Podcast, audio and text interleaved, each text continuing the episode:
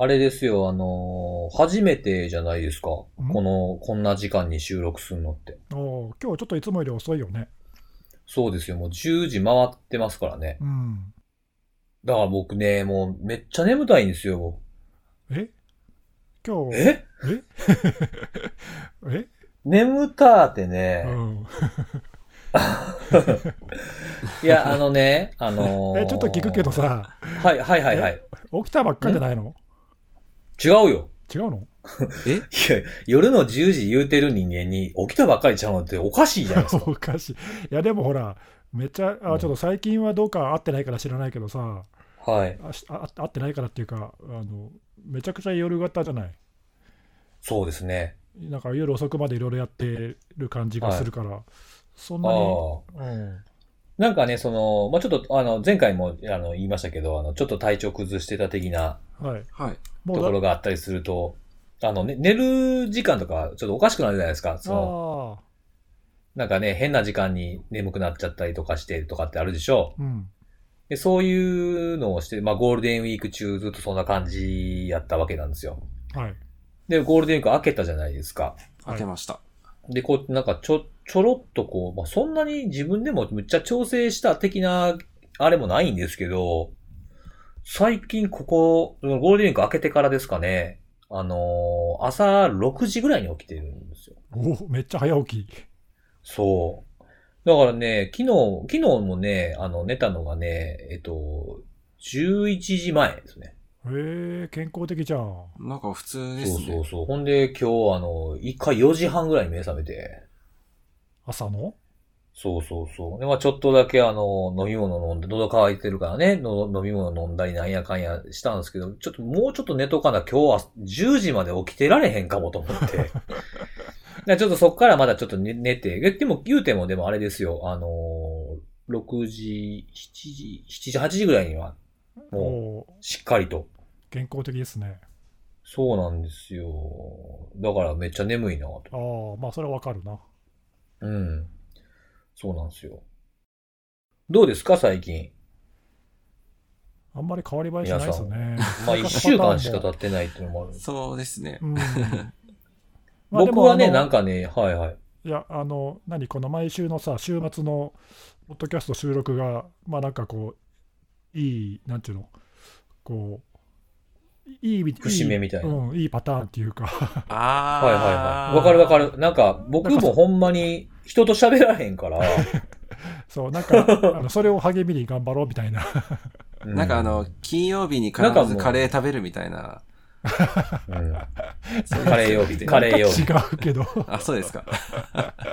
そう、まあね、週末のポッドキャスト収録まで頑張ろうみたいな。うん最近変わったことといえば僕、あの、電動ガン買いまして、はい。あ、それは前回言ってたよね。前回ももうい、もう一個買ったんですよ。また買ったの？うん。二丁拳銃になったんですね。もう沼に、あのもう沼にはまってる。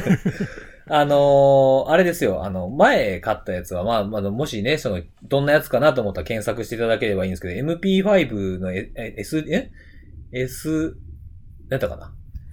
?SD5 の MP6 やったかな？全然興味ない。あ、逆、逆や。MP5 の SD6 っていう、まあ、要は両手で持たなあかんやつなんですよ。うんなんか70センチって言ってたもんね。そうそうそうそう。で、それも、まあ、僕欲しかったからね、ずっと昔からね。うん。でも、こう、もうちょっと手軽に撃てるのも欲しいな、みたいな。お片手で打てる。お、思う。そうそうそうそう。ほんで、それであの、ハンドガンを買いましたと。買ったん、買ったんです。はいはいはいはい。そうそうそうそう。え そうなんだ。え、どうですか、そうのん。使い心地は？いや、なんかやっぱり、楽しいですね。え、えちょっと待って、ハンドガンとかなるとな、何、ホルスターかなんかの買っちゃって、買ってない、買ってない、買ってない。形から入る。それは、それはさすがに買ってない。あ危うく買いそう。え、そのうち買うでしょ？時間の問題だよな。うん、ちょっとタクティカルベストはちょっと欲しいな。前、前も言ってたね。うんこれ絶対、絶対買うやつや、これ。いや、ちょっと、あの、欲しいものリストにまでは入れた。あとはいつポチるかって感じよね。そう、そうですね。意外とそんな高くないんですよね。まあそうよね。うん。うん、あの、本当に5000円以下なんで。本体に比べればね。そうそうそうそうそう。なんで、そんなに高くないんで気軽に買えるから危ないなと思ってね。危ない危ない。危ない危ない。なんでちょっと、まあ、今必要ないというか、まあ、なんていうか、不要不急なんで、うん。だからまあ、ちょっとね、練習を、練習場に行くとかってなったらちょっと、まあ服は別としてはなんかこう、ば、まあも持ち運びするために必要なものとかね。そういうのはいるかもしれないですけど。うんうんうんうん。まあと当分は買わないですね。おおそうっすか。うん。そうそうそう。まあでもなんかこの一週間っていう短い間なんですけど、結構発見ありまして僕、発見っすか？セキュリティ関係ない話やけどあ、関係ない話だはいはい。関係ない話なんですけど、あのーととあるドラマを見てまして、はい。で、あのーまあ、学園ものなんですよ。はい。で、あの、学園もので先生が、あの、女装して、ゲイの人が先生なんですよ。うん。うんうんうん。うん。で、あの、俺のスカートどこ行ったっていう、すごい、あの、面白い、役者さんも僕の好きなはい役者さん、はい。はいはい古古田新太さんが出てるタイトルやつなんですけど、そこでね、その、あの、まあ、いろんなそういう差別とかもなく、こう、分け隔てなく、こう、人を活用していこうみたいなので、ダイバーシティって言葉って使われるじゃないですか。はい。はい。そう、ダイバーシティって皆さん、あの、知ってます？何を？何スペルを、スペルを。知ってるよ知ってる？あれ、ダイバーシティって形容詞なんですよね。え？違うの？ダイバーシティは形容詞だっけ？違うの？ダイバーシティって違うのかな？名詞じゃわかれへんけど。名詞か。うん あのー、ダイバー、ダイバーシティってダイバースっていう単語から来てるんですよね。うん、かな？わかんない。ちょっと語源はまで知らないけど。僕ずっとダイバーシティって、シティって、街のシティやと思ってたんですよ。何の、何の関係もないじゃん。だからそのダイバーシティっていう言葉はこういう意味ですっていうことは知ってたんですけど、スペルまではもちろん知らなくて。なんじゃそれって思ってたんですよ。おううん。街？何それ？ダイバーシティ？お台場？みたいな。お台場にありますからえね、同じような名前の。うん、思ってて、ちゃんと調べたら全然違うスペルやったっていうだけの話。新しい発見？ああ、そそういうう勉か。強になった。しょうもな。そこに繋がった。いやいや、しょうな、しょうもない。そういうしょうもないとこから始まっていくんですよ。わかるわかる。いや、まあ、あの、そういう、ね、まあでもね、日々新しい、で、小さな発見の積み重ねですそうからね。そうそう、積み重ね積み重ね、なんかでもほんまね、なんかダイバーシティっていう言葉がある自体がダイバーシティじゃないんじゃないかなって思ってね。いちいちそんなことを言わなければいけないのがダメなんじゃないか、みたいな。なんかそういう、そういうちょっと目立った、ちょっと変わったとされがちな人をなんとか頑張って雇用するみたいなのが良くないみたいな 気がしてなんというか。変わるべきはそういう人たちがやるべきではなくて、僕たち周りが もうえち。めんどくさいモードに入った風にしてみたんですけど。うん、もう、どこで飛べんだろうみたいな。そうです。このままほっといてもいいか本なとちょっと思ったけど。当ねいや、本当それだけで終わってしまったら偉いことないの放送事故です、放送事故。なるほど。あとね、皆さんに注意喚起をしたい発見も一つありまして、はい。皆さんって誰ですもか世界、世界。世界めっちゃ広いっすね。あのね、あの、看護さんはね、結構、あの、知ってると、知ってるというか、まあ、知ってると思うんですけど、僕ね、あの、カレースパゲティ好きなんですよ。はいはいはいはカレースパゲティ食べたことあります？俺ないかもい。な。ないなぁ多分ね、普通の店行ってないと思うんですよ。まあ、ないよね、メニュー的にね。ないまあ、あの、ですねカレー、カレースパゲティが有名な店は知ってるけど。あ、ほんまですうかんあ、そういう店、あ、じゃあ今度、あの、あと、後で教えてください、それ。はいはい。なんかね、あの、うんそうそう、その店の定番メニューであるらしいっていうのは。あ、そうなんですね。うん。僕はもともとカレースパゲティっていう概念がなかったんですけど、あの、看護さんと、あの、お昼食べた時にね、うん。はい。お昼っていうか、まあちょっと時間過ぎた、ランチタイム過ぎた後ぐらいにちょっと僕がご飯食べてなくて腹減ったって入った店があったんですよ、昔。はい。はい。で、そこで、あの、カレーライスがあって、でうっすらし、うっすら置いてだけなんですけど、カレーライスがあって、メニューに。うん。で、スパゲティがあったんですよ。で、はい僕は、あの、スパゲティが食べたいって言ったんですよ。お店の人にね。うん。はい。そしたら、あの、スパゲティはあるけど、ソースがないって言われたんですよ。ほあ、ほんなほんならもうカレーでよろしいわって言うたら、カレーはあるけどご飯がないって言われたんですよ。え、ほんならそれ混ぜたら、混ぜたらカレースパゲティかって言ったら、カレースパゲティやったらできますよって言われて、食べ、食べたら、めちゃめちゃうまかったんですよ。え、その時初めて食べたの？しばらく言ってた気がする。そううん 多分ね、その時にもう美味しいって言ってたのは、看護さんがすごく覚えてると思うんですけど、そうそうねずっと感激してたのは覚えてますね。うん。でそれでね、あの、ほら、今、ね、この、不要不急のみたいな感じで外に食べに行くのもあれじゃないですか。はい。だからね、家でこういろんな工夫するけど、やっぱレパートリーなくなってくるでしょ。うん。スパゲティの麺はある。でも、スパゲティのソースもあるけど、まあ、ちょっとソースもちょっとなと思って、カレーもあるし、じゃあカレー、あ、カレースパゲティ好きやから、カレースパゲティ作ろうかいな、言うて、はい食べたんですよ。作った。はい自分でただね、カレースパゲティ、ももろ、そう、もろ派の剣ですよ。あのね、カレースパゲティをね、昼とかに食うたらね、夜にスパゲティもカレーも両方食べられへんようになるんですよ。当たり前じゃん。だただの、ただ、ただでさえ少ないレパートリーをさらに絞めて夜何食うてええか分かれへんなって思ったんですよ。あ、確かに。2品分使っちゃうもんね。うんそうそれはね、本当に皆さん気をつけていただきたい。注意喚起。注意喚起ですよ。すっげえ狭いんだけど、それ。な何の注意よってはずっともう聞きいやいやいやいや、もう。誰いや、これはやっぱ、はいはい。誰が注意するんだ、それ。いや、あの、なんていうんですかね、その、今ね、ほら、やっぱ外に出えへんで、まだ学校始まってへんご家庭もあるでしょ？そうね。はいで、昼、昼間に、うかつにお子さんにですね、カレースパゲティ出したら、夜何食べたい言ったら、えーなん、もう何でもいいわ、言われる率上がりますよ、絶対。確かに。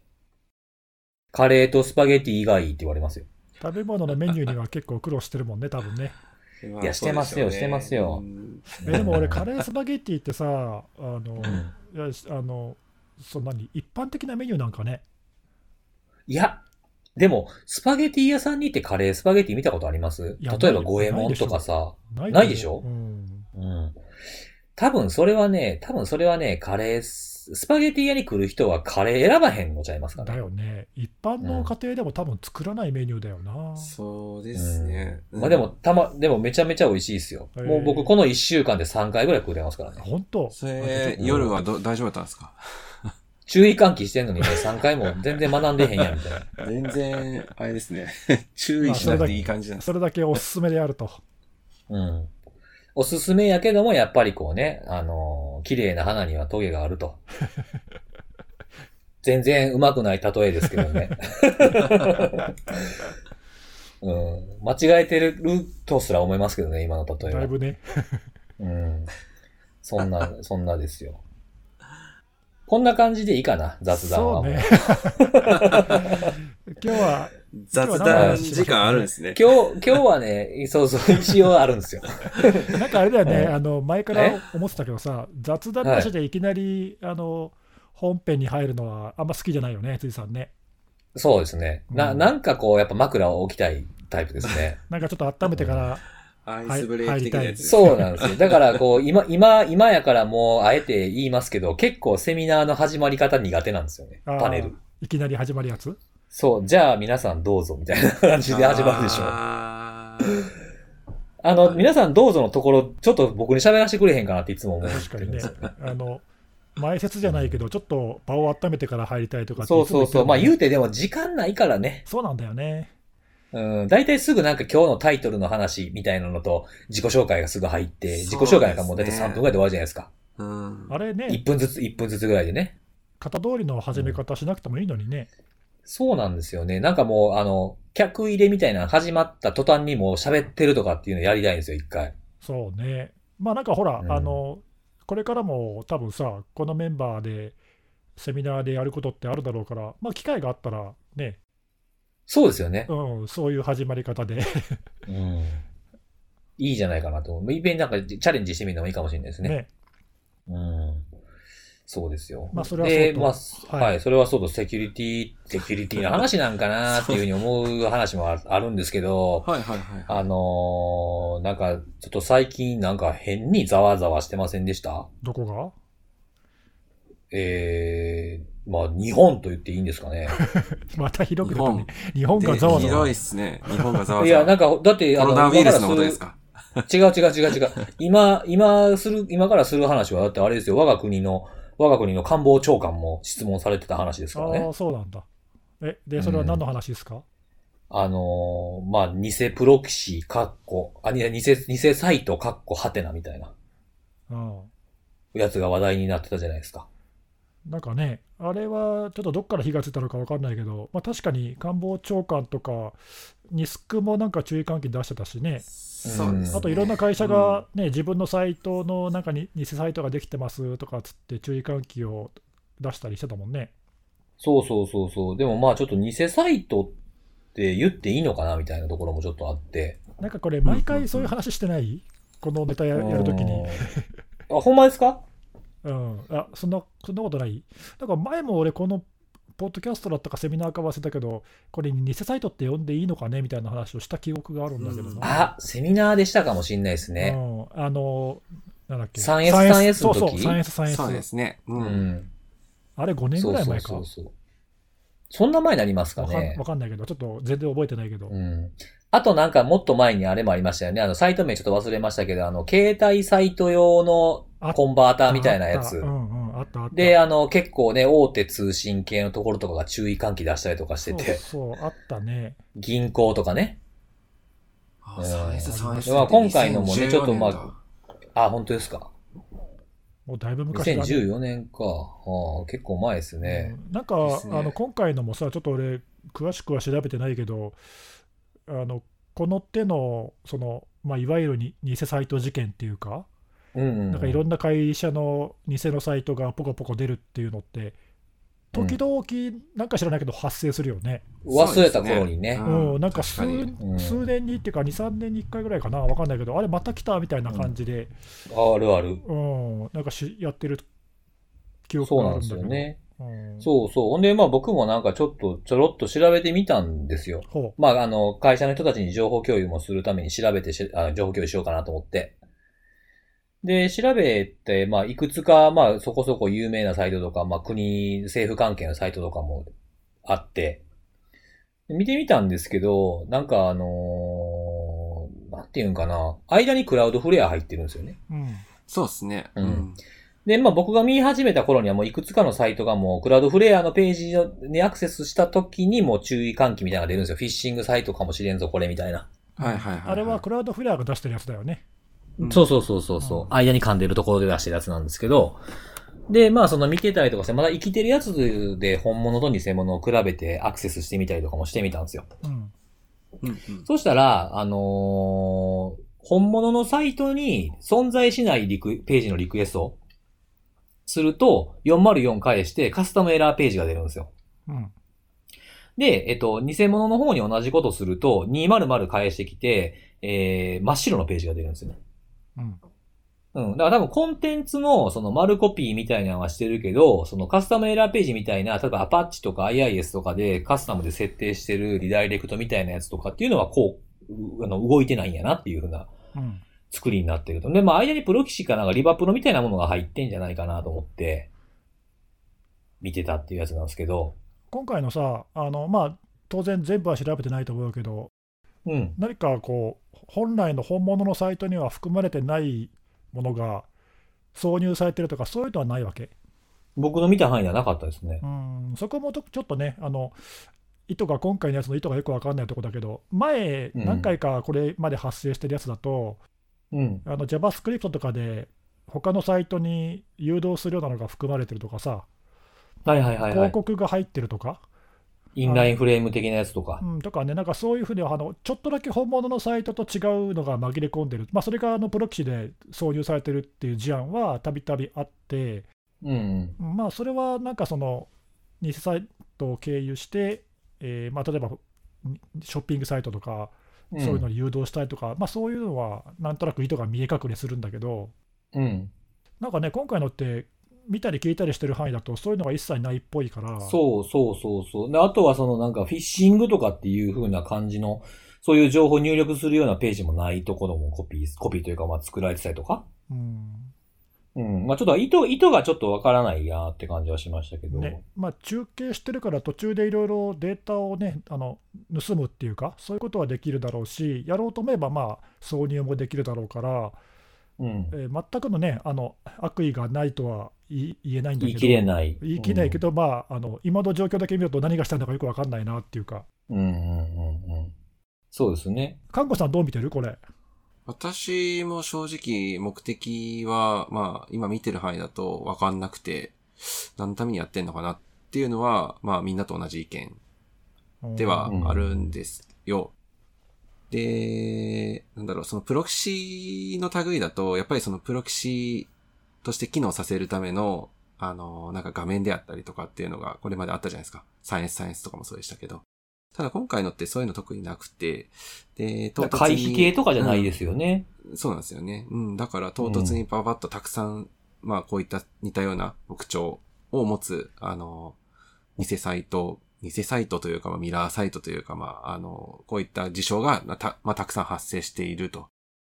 ただ、あのこれって、なんだろう。検索サイトで、まあ、無理やり結構頑張って検索すれば、まあ、引っかかりはするんですけど、あの正規のサイトな、なんとか社とか、まあそういったサイトで、もうそのサイトにアクセスしたいなっていう、まあいわゆる通常のキーワードで検索しても、まあそういったサイトは、まあ今見る限りだとやっぱり出てこないんで、上には来ないですよね。うん、だからこんなにたくさん作っても、まあ正直アクセスする人も、まあ、よっぽど既得な人じゃないといなさそうだし、う。うんん、だからどういう意図でこれ作って何したいんだろうなっていうのは正直わかんないのと、うんあとこれ結構日本国内で騒いでるんですけど、別にあの、国内だけはどどうだっていう話でもなく、あの、海外でもあるんですよね。うん、まあちょっと数の大小はちょっとわからないですけど、うん。あの、僕もその、それについて言及してる人をツイッターで僕コメント付きで RT しといたんですけど、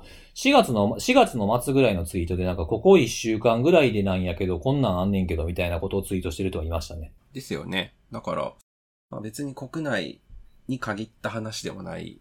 そう、だからまあで日本がターゲットとかそんないう話でもないですよね。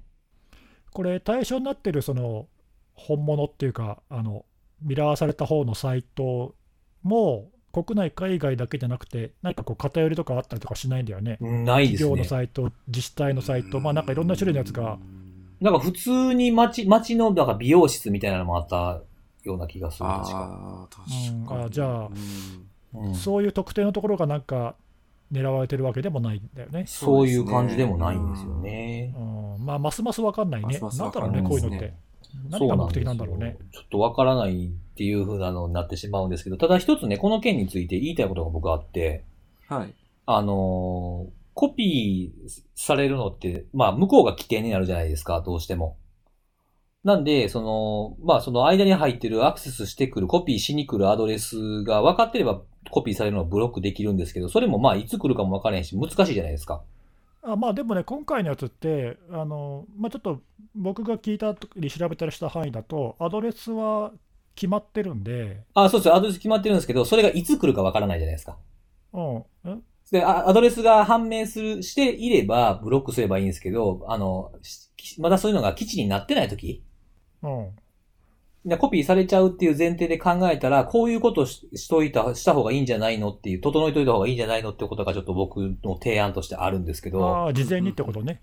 そうです、そうです。あだから事故の対策策としては、そういうブロックっていう方法があるけどってことね。はい。でも、うんでも、まあ、防げなくてコピーされてこういう話題がバーってなった時に、じゃあどうす、じゃあコピーされた側はどうできんのって話で、まあもちろんこういう偽サイトがあるんで、まあ、本物はこれですっていうふうな今まで通りの注意喚起も必要ではあるとは思うんですけど、あの、ちゃんとそのアビュースをする準備をしといた方がいいと。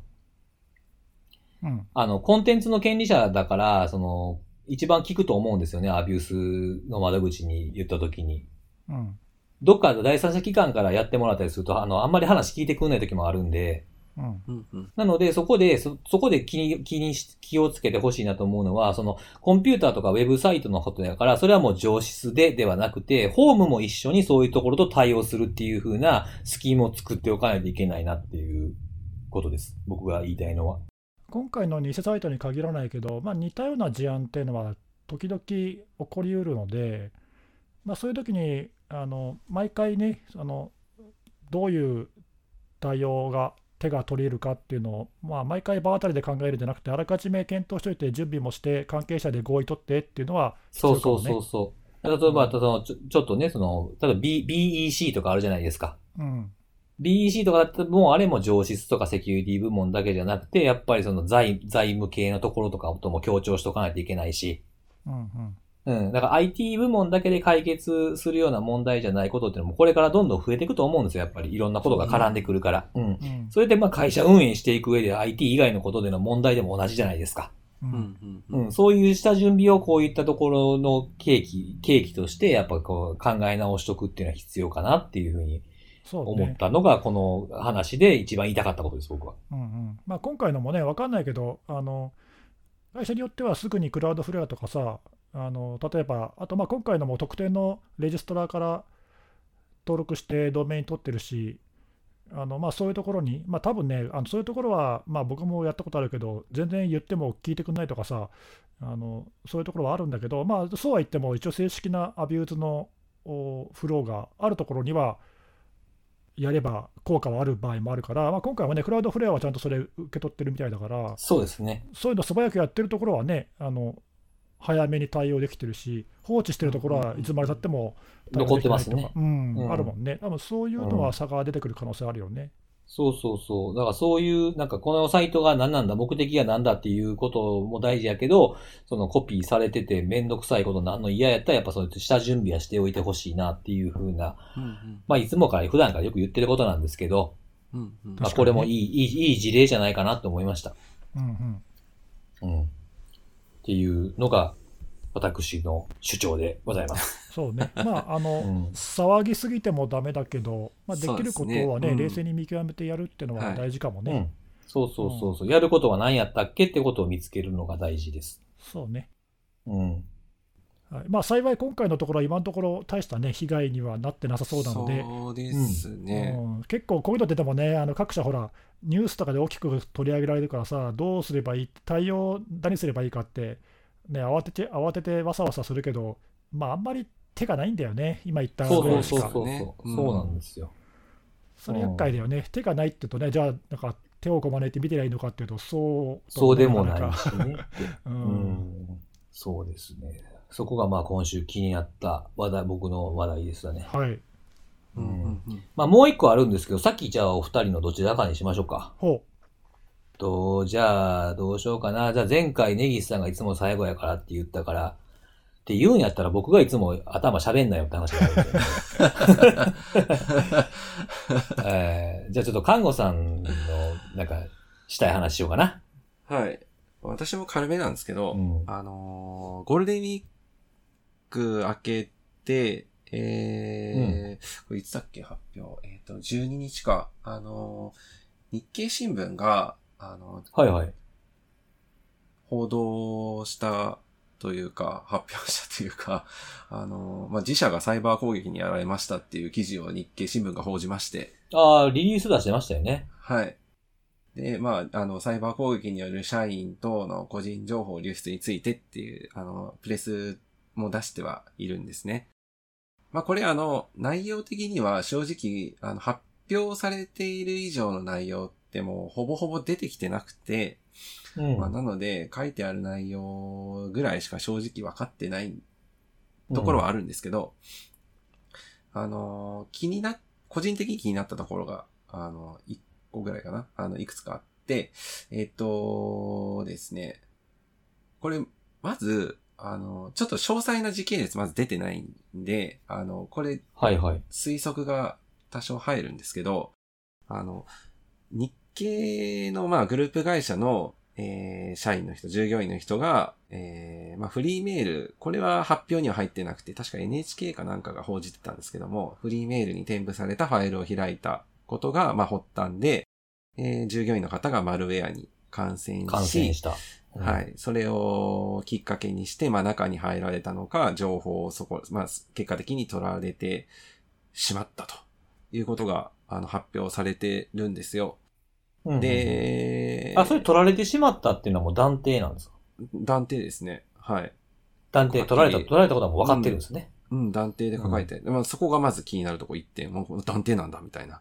大体いつもこういうのって、まあ可能性とか、まあその恐れとか。最大難件とかね。うんはい。まあ、わからないところがやっぱり多少あるはずなんで、まあそういった少し含みを持たせた書き方、表現をするんですけど、うん。発表文は結構はっきり書かれていて、うん、流出しましたって結構はっきり書かれてるんですよ。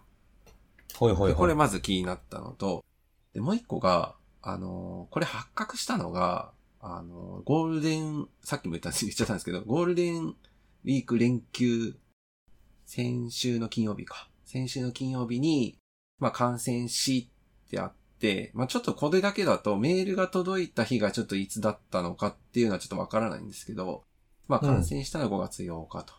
で、発表が12日なので、えーまあ土日挟んで、1、2、3、4日後ぐらいに発表してるんですけど、早っって思ったんですよ、私見て。ん あの、なんだろう。この手の、えっ、と、不正アクセス受けた時って、結構、うんあの、社内とかひっくり返して、社内のそのシステムとかログとか全部ひっくり返して、あの、どういうところに影響が及んでるかっていうのを、まあ結構つぶらに、あの、なんだろう、かなりしつこく調べて、まあ例えば他に感染してる端末がいないよね。はいはいはいはい。うん、まあ結構そういうのを、あの、まあ、1細かく調べ回目の報告はね、うん。過小にならないようにしたいですからね。で、結構ちゃんと調べて出すので、まあ、うーん、まあ大体2週間から1ヶ月ぐらいかかるじゃないですか。てか、エモテットの事例とかを思い返すと、大体それぐらい。まあ、長いあ1ヶ月とか平気でありまあ当然すぐ出してるところもあるんですけど、まあうん。結構1ヶ月経ってる発表とかっても平気であったりはしてたんで、まあなので、あの、まあ別にこの事例、私自身はエモテットではまずないとは思ってるので、あのーうんまあ、エモテット止まってますしね、今ね。全然来ないですもんね、今。うん、エモテットうんまず、あの、今、えっ、と。2月ぐらいが最後かな？2月からずっと止まっちゃってて配られている状況にないので、まあ、なので、それではなさそうだし、なんか、発覚してから、まあ、このリリース出すまでの、そのスピード感がすごい速いなと思って、はいはいはいはい。うん。で、その期間の間に、ううん、1万、まあ、な2510人か。まあ、その従業員の、従業員とか、まあ、関係する方の、えー、社員とかアルバイトとか、まあ、そういった方の情報が取られてしまいましたって結構はっきり言えるって、早っ、早っと思って。発表までが早いですよね。うん。で、うんちょっとそ、それ以上の情報って正直もうこのリリース文にあまり書かれてなくて、まあでもあれじゃないですか、さすがにこう、いろんなところの事故を報道してるとこですから、ちゃんと詳しく出してくれるんじゃないですか？この後ってことですかね。うん。まあ、うんそれはぜひ期待したいところ期待したいところですよね。うん。まあ、にしてもなんかめちゃめちゃ早いなと思って。うん。なんか同じような感じのやつで、あの、時期的にも似てて、あの、マウスコンピュータはい、はい、はい。マウスコンーピューター当も、日にその、個人情報流出に関するお詫びとお知らせっていうのを出してるんですよ。でそこも、その5月8日に事件が発生していて、13日にリリース出してるんです。なんかね、似てますよね。今、見てるんですけど、ん？これってなんかちょっと少し変わったんですよ。なんか日本だって、日本が出たんですよ、最近。最近？はいはいはい。昨日か。昨日出て。なんかちょっと色変わったんですよね。13本当ですか？日の時点だと、なんかまあ、なんか日経ともしかしたら同じやつなんか、みたいかなー感じでちょっと、ちょっと勘ぐっちゃったんですけど、なんか日本を見ると、うん、なんかフィッシングメールが、あの、マウスコンピューターの方の社員のアドレスから1200件ぐらい送信され、通報で発覚しました、みたいなことがうん。書かれていて、うん、なん、ん？標的型攻撃か？みたいな、なんかちょっ たまたまじ時期が被っただけなのか、みたいなねと、。その可能に性がちょっと。にしてもでもこれも早いですすよね、発表。これも早いですね。まあ、これはまあ、うん通知を受けたからっていうのがあるんかな。まあ、ちょっとわからないですけど。ああ、かもしれないですね。うんこれ、看護さんがさ、気になったっていうポイントがよくわかんないんだけど、早いから何なの、早、早いからすごくないですか？すごい、すごい、すごいねって言ってるわけ？はい、すごいねって言ってます。シンプルに。はい。他のところに比べてもこんなに早くできるのはすごいねってこと？はい、はい。ほうほうほうあそれはすごいすごいねってのは、いやその何？別に早いところは早いと思うけど、事前にいろいろちゃんと準備して、こういうのがあったらすぐに候補として出そうとしてるだろうなとかって、そういうこと？あ、まあ、広報もそうですし、その調べるスピードも相当速いなと思って。うんうんまあ、これあれだよね、同じ、同じことやろうと思ったら、多分事前に相当準備しとかないとできできなそうだよね。そうなんですよね。うんなんで、どうやってこんな早く対応したのかなっていう、そこですかね。うん。うんそうね。いや、まあ、なんかないしは、なんだろう。まあ、うんうん、まあ、分からんな、これ、これ以上は分かんないな、み見てもな。そうなんですよ。うんぜひ、この後の情報が出てくれるといいんですけどね。まあちょっと今後、こんだけ早かったんで、もうちょっと詳しくだ、第2報とか第3報とかも出してくれると嬉しいですけどね。そうですね。うん。まあ、マルウェアの種類とかが正直新種っていう説明しかなくて、うんうん。結局何だったんだろうまあ新種の表、新種っていうのも難しいですもんね。亜種も新種っちゃ新種やもんなっていうね。んまあなんで、捉え方によって様々じゃないですか。まあ同じ、同じようなことをされてるところもないとは言い切れないんでね、やっぱり情報出していただけると助かりますよね。そう、不正な送信はすでに遮断しておりっていうことは、まあ何らかのその、まずい通信先がやっぱりは C2、ってるわけ C2 ですよねとかが分かってるという、うんそうですよね。まあ、まあここで出せとは言わないですけど、まあ叱るべきところに共有されてるといいなとは思いますね。うん、それがちゃんと届くといいですよね。ええですね。うん系の規模でこの速さでって、すごいなと思って。え、痛、痛く、痛く感動したんですか？感動というかどうまあでもとりあえずあれじゃないですか。やっぱ今後どういううん情報出るかじゃないですかね。やっぱ評価って。まあそうですね。そこも、はい、ぜひうん。出てほしいですね。うん。はい。まあちょっとこれ継続して、はい。ウォッチとあ、。そうだ。で、一個、一個、はいその、なんか最近の標的型攻撃みたいな、あの話で言うと、なんかそれこそ、あの、リモートデスクトップとかなんかの脆弱性とかいろいろ話あったりしますじゃないですか。た、だ、まあ今回のこの日経本誌、日経グループのやられた話とかを見ててもわかるんですけど、まあ未だにこんな古典的な、まあいわゆる前からずっと前から言われてる、うんあのメールを通じて、あの、スピアフィッシングされるっていう、まあ攻撃じゃないですか。まあこれ普通に今も、あの、あるんだっていうのはしっかり認識しておくっていうのは重要かなと。別になんか、あトレンドはがどうだからってりではなくてね。うん。まあなのでそこはやっぱ意識して、まあこう、まあ、しかもフリーメールこれですからねこれぐらいうんそうそうそうそう。だからこれぐらい早く対応できるように準備できてるとなお良いのかなとうんうん。いう感じですかね。うん。うん。わかりました。ありがとうございます。今後に期待です。じゃあはい次は、ネギさんいきますか。えっと、まあ、このポッドキャストでも何回か最近取り上げているネタの、まあ、ちょっと軽くアップデートしようかなと思うんだけど、何かっていうと、えーとまあ、今の新型コロナウイルス対策で、えー各国がいろいろ取り組んでるあの接触の通知をするアプリ、あの、前にも紹介してたやつですよね。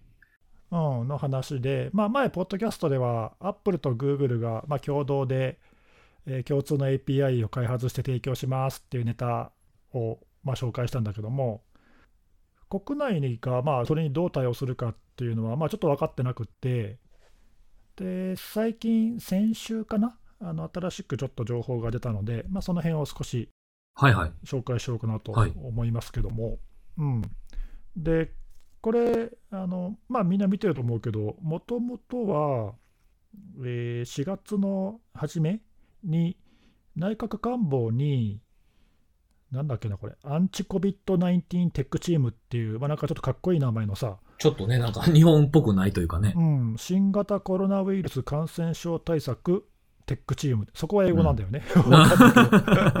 そこ残すんかいっていうね。うん、まあ、あの、うんめんどくさいからテックチームって呼ぶけど、はいはい。まあ、そういう会議体が4月の初めに設置されて、うん。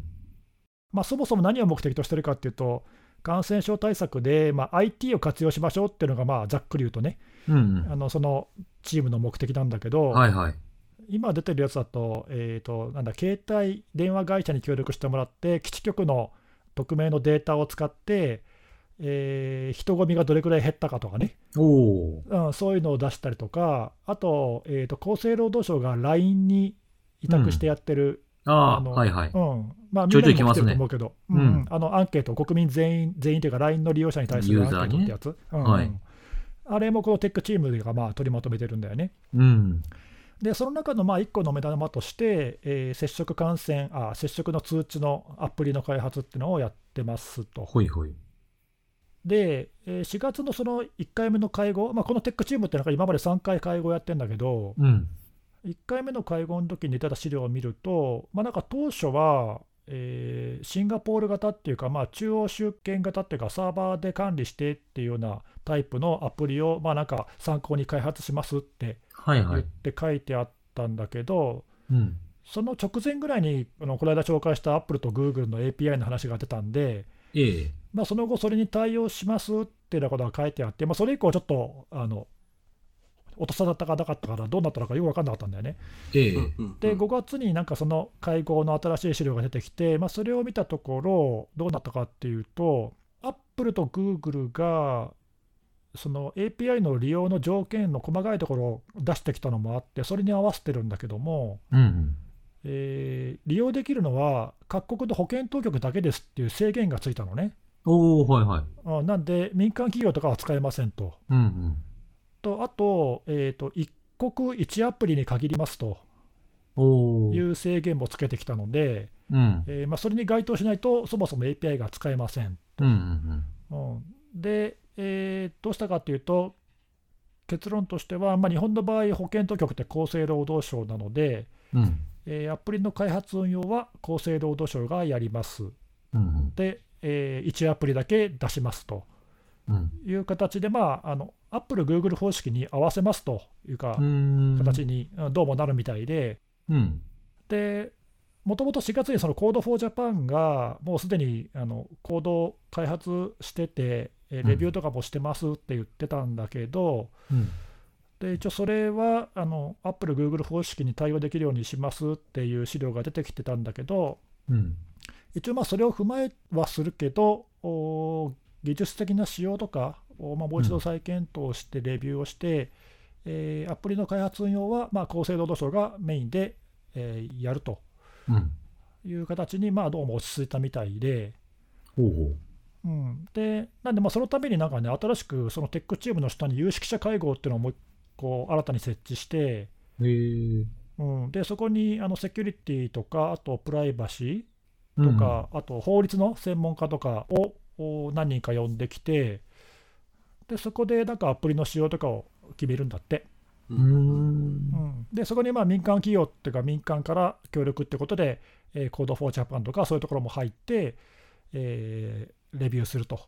うん。で、まあ、その方式で問題ないねっていうことを確認したら、えー厚生労働省がメインで開発運用をすると。まあ、なんかそんな感じになるらしい。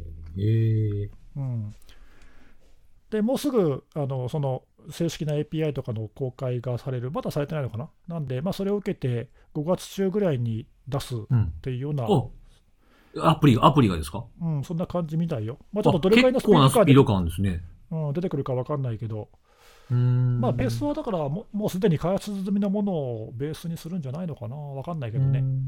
うんまあ、なんかそんな感じで、一応、日本はその Apple、Google 方式に準拠した形にどうもなるようです。うんうーん。うんまあ、かなんかね、各自、前も紹介したけど、イギリスだったり、オーストラリアとかシンガポールとか、まあ、独自方式で各国でやってるところもあるからさ、うん。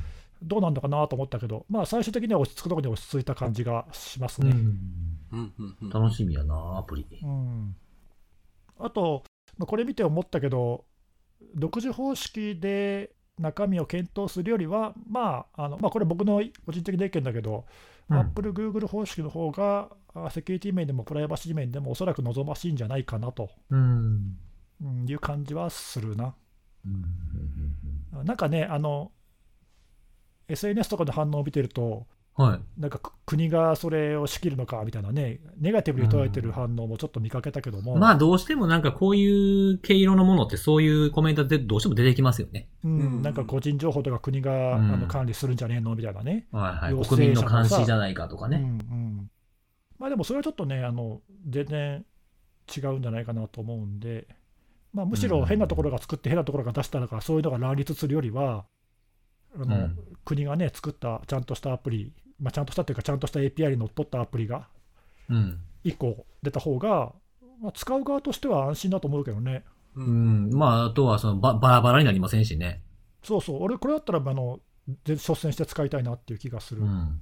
うんうん。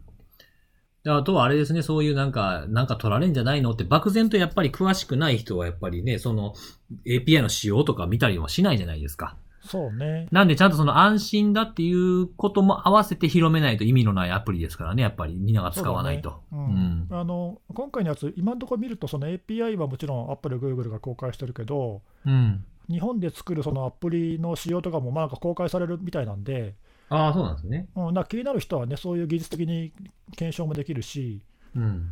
うん、あと、まああのね、一応政府のちゃんとした会合でさ、決めて、レビューもやってって言ってるんだから、当然、その結果とかも後で報告されるんだろうから、うん。まあ、そういうのをちゃんとね、みんながあのチェックする目を持ってれば大丈夫じゃないかなと思うけどね。うんそうですね。うん、まあ、その情報を受け取る側のリテラシーっていうのも求められるっていうのはあるかもしれないですね。そうね。だからまあなんか批判するだけじゃなくて、うまくうん。みんなで協力して使えばいいかなと。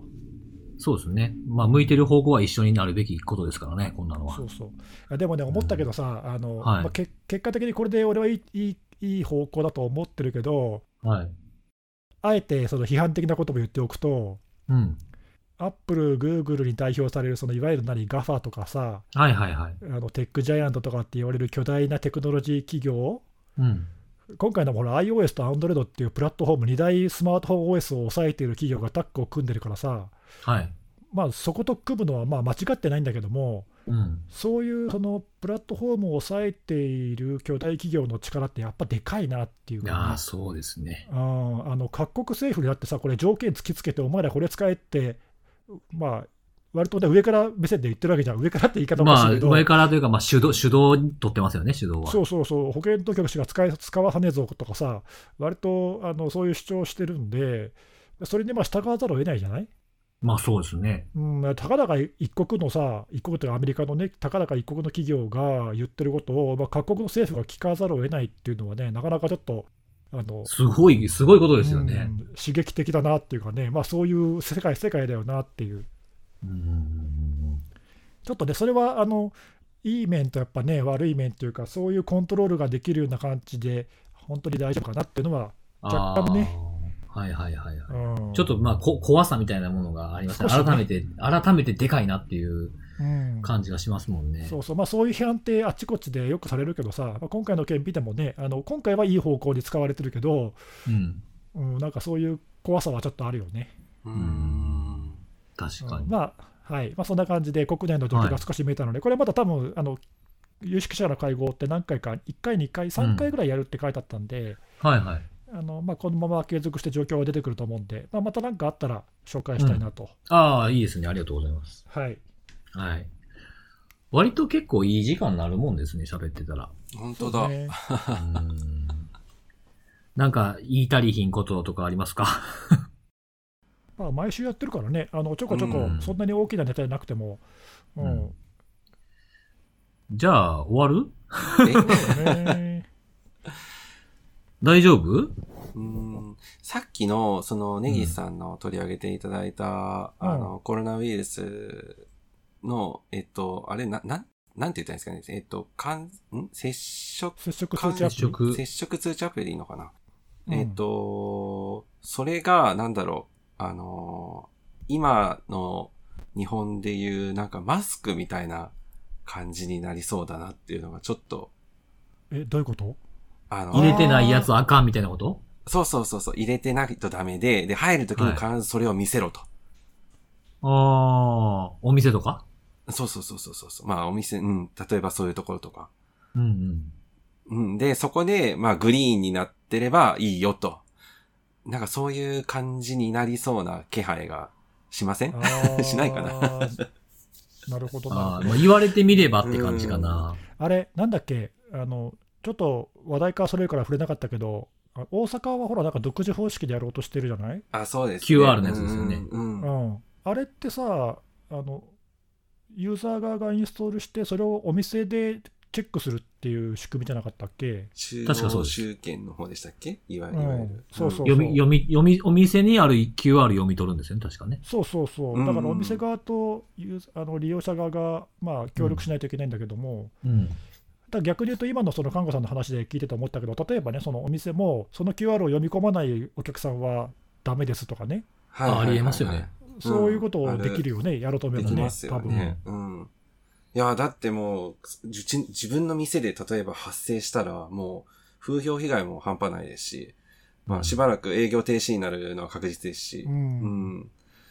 だそれ考えたらね、ちゃんとそういう対策を、対策っていうか、あのちゃんと対応してくれる、いう、うんね、お客さんだけをって思っても、まあ、不思議はないよね不。思議ではないですよね。うん確かに。ああ、そういう、あるかな、わかんない、なんだろうね、そういう、逆にそういうので差別が起きると嫌だね。そうなんですよね。対策次第では密にな、まあ、いわゆるなんか3密にならないような、そういう環境は作れる、まあ、サービスとか、あの、業種っていろいろあるとは思うんですけど、どうしてもやっぱり、3密にならざるを得ないような、なんか職種ってあるじゃないですか、やっぱり。うんまあ、だからそういうところだと、なんかその辺のニーズ結構強く出そうだなーって思って、しかもそれをなんかずっと他の人が、今日は何々さん、えー、グリーンでしたとか、なんかずずっと、それはそれで管理されたらそれはそれで嫌だなとか。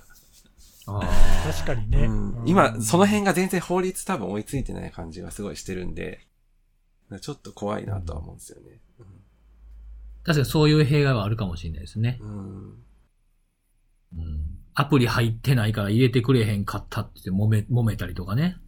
個人の単位で見ると、すごい配慮し、いろいろしていただいて、まあ、プライベ、プライバシーに、あの、まあ、それこそなんか自分が感染したっていうのが誰かにすぐわからないような仕組みっていうのは、あの、やっぱり、ちゃんと考えて作っていただいてはいると思うんですけど、うん。なんか社会全体として見たときに、まあなんかそういうアプリがあの入ってきたときにどういう影響が及ぶかっていうのは、やっぱりちょっとその辺注意深く見たいなと。で、なんか先行事例として、まあすでに中国とかシンガポールとか、あの、やっぱりもうすでに使われてる国とかあるじゃないですか。まあなんうんでその辺でどういうふうに使われて、どういうふうに社会に馴染んでいるのかっていうのをまあ勉強しとかないといけないのかなっていうふうに思いますね。今回みたいなケースっていうか、まあ、前にもあのこのタイプのその何パンデミックっていうか、うん。あのまあ、なかったわけじゃないけど、おそらくこういうそのテクノロジーを使って対処しようとかっていう例は、多分初めてだと思うんだよね。どのどの国も、そのスマホを使ってどうこうしようなんてさ、おそらく初めてのケース。だうんよ多分なスマホななかったですねなかったですからね。ううん。うん。ねうん、そうそう。で、それをできるだけ多くの国民に自主的に入れさせて、どうこうしようっていうのがね、その今言ったようなさ、プライバシー面でのリスクだけじゃなくって、そういう、ね、社会全体で見たときにどういう影響があるかっていうのは、多分誰も知らないし、考えてなかったかもしれないからね。うんうんまあ、なんか壮大な社会実験だよね、これね。ですよね。どう転ぶか運用、ですよね運用が問われるところですね。うん。ですね。どうなるんだろう。確かに。まあ、それはだから、あのさっきの話じゃないけど、あの俺も楽楽観的には見てるけど、あの運用、今回の、ね、アプリのやつも、運用が始まってからも、ちゃんと正しくそれがあの運用されてるかとか、うんえーデータが扱われてるかっていうのは、あの最後終わるまでちゃんと見ない見ていかないとダメかなとは。思うよね。うんううんん。ですよね。うんまあ、ちょっとそういうあの危うさっていうかね、怖さはあるかもしれないけど、はいまあ、うまく活用すればね、あの社会全体で感染拡大を防げるいい,、い、い手でもあるしね。なんですよ。うん。うん本当今ワクチンないですからね。うん打てる手はどんどん打っていかないと。うん。うん。ずーっと自粛するわけにいかないですし。うんねここ1年、2年ぐらいの単位では、こういう方法で抑え込んでいくしかないんだろうしね。そうですね。ううんん。ですね。はいまあ、あのこういうところもあの、まあ、僕はどっちかというと技術的なところでの興味がメインだけど、うん。まあまあ、やっぱね、その社会としてうまくそういうのを使っていけるかどうかっていうところも、ねまあ、僕らね、うんその技術者もちゃんと見ていかないとダメかもね。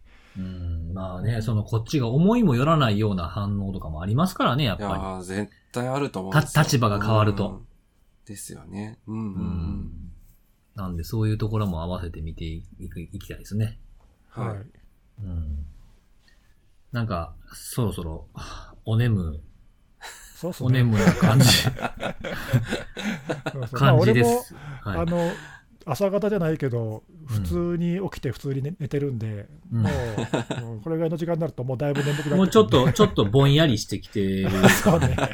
あるんで、僕、もう一個話したかったけど、今日はもうやめとこうかな。はいまあ、それじゃあ次に、はいそうですね。まあ、そんな大した話じゃないんで、忘れてるかもしれないですけど。はい、来週末にはまたやりますか。はい、そうですね。また、えっと、頻度上げていく感じでやっていきましょう。はい。はい。じゃあまだそんな感じで今日はここまでということで、おやすみなさい。